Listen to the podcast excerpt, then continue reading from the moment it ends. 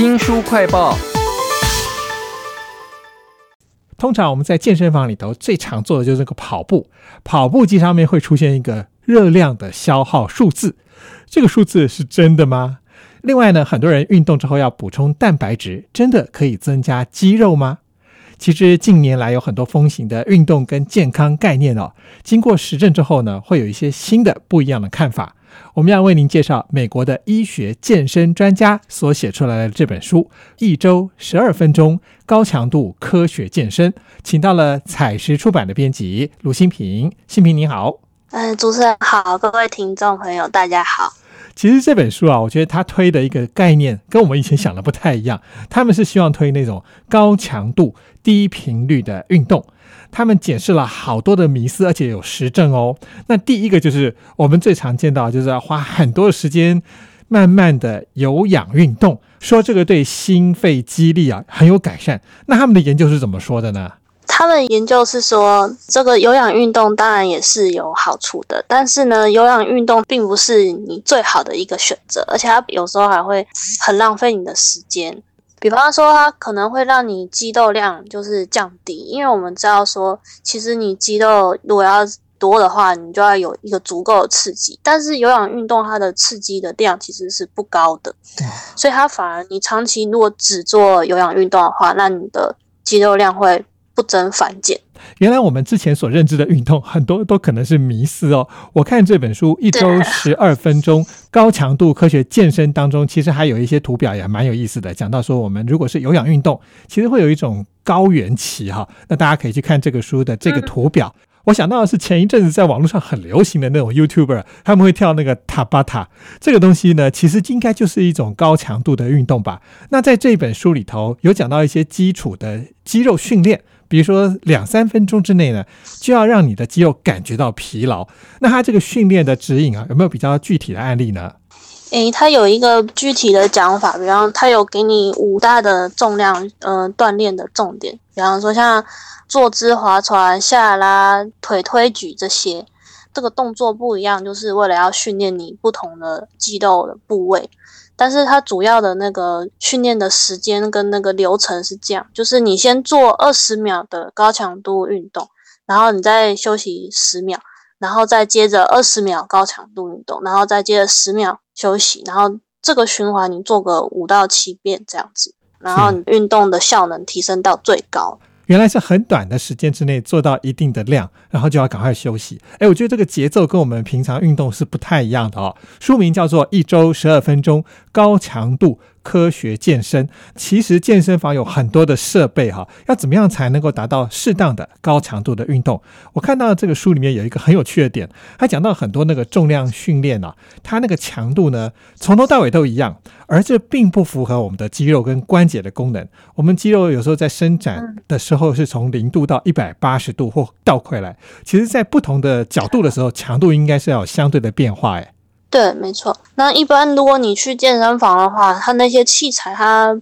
上面并不会告诉你说，哎，你你伸展到几度的时候，你的重量应该是要多少。我想一般人如果你去健身房的话，你要花时间去调这个也蛮麻烦的。所以他书里面就讲他们自己呃发明的一个就是鹦鹉螺这个品牌，他们做出来的这些设备的话，可以自动帮你调整肌肉在某个角度的时候，你应该要有怎么样阻力这样子。啊，其实我看到他们介绍了这个鹦鹉螺的健身设备啊，鹦鹉螺这个字本身就有意义的，因为它是一个非对称式的一个凸轮，这个凸轮在不同角度的时候，你的施力会不太一样。所以这本一周十二分钟高强度科学健身里头有很多很有趣，以前我们没有想过的健身要注意的事情啊。另外还有一个很有趣的迷思，就是一开始我有提到说，健身房里头最常见的那种跑步机。它这个消耗热量减肥啊，这个数字竟然有问题啊！我觉得这点很有趣啊。其实不止，就是如果你跑步的话，比方说他告诉你你减了两百大卡，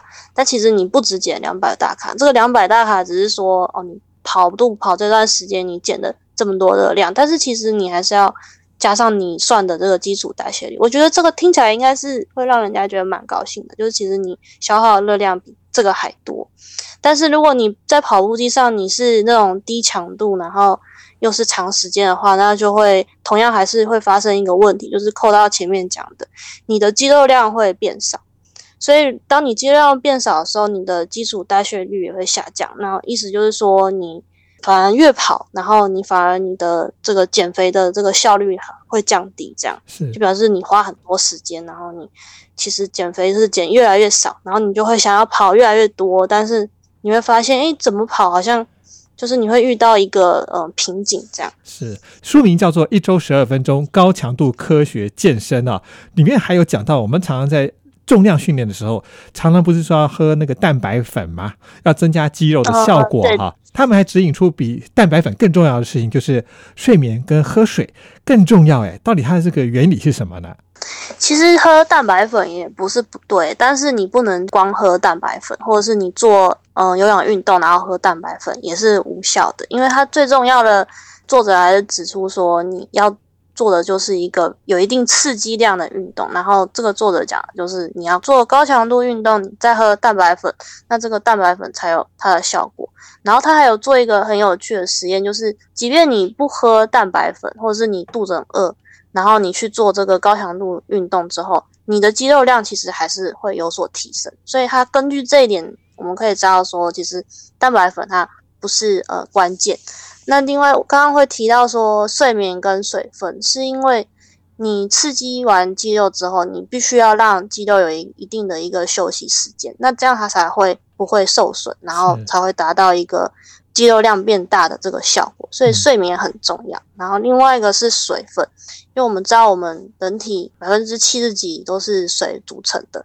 然后你有一定的足够的这个水分的话，那你才能够让你的血液循环量变得最大，这样子。嗯那你血液循环量最大的话，你血可以运送很多养分嘛，那这样的话，你肌肉才能够适时的得到养分。所以其实这个很简单，你这样这样看起来就是你要有足够的刺激，然后充分休息，然后你要有足够的营养。那足够的营养，你不只是吃进去，你还要让它是可以真的运送到身体需要的地方，所以水很重要。这本书叫做《一周十二分钟高强度科学健身》啊。其实书里面还有一个点，我觉得很有趣。他讲到说，我们运动的时候，如果是那种长时间低重量型的那种运动呢，你有时候你身体会适应，所以那个运动效果就变少了。另外还有一些很激励人心的例子。他说有一个肺气肿的病人，他本来即使是手术再活也顶多活不到几个月，结果他开始重量训练之后，竟然多活六年，而且不用靠轮椅。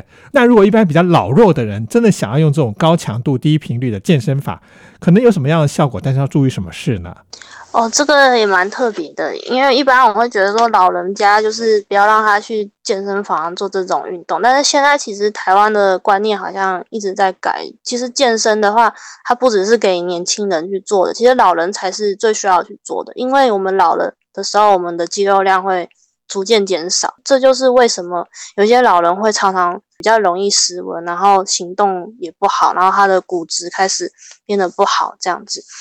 都都是跟肌肉有关系。这本书的作者就提倡说，诶，其实老人都可以做跟年轻人一样的这些运动，就是它基本的五大锻炼方针都是不变的。但是以考虑到老人他可能原本肌肉量比较少，所以你一开始做的那个强度就不要那么多。那如果你真的就是有些老人真的是。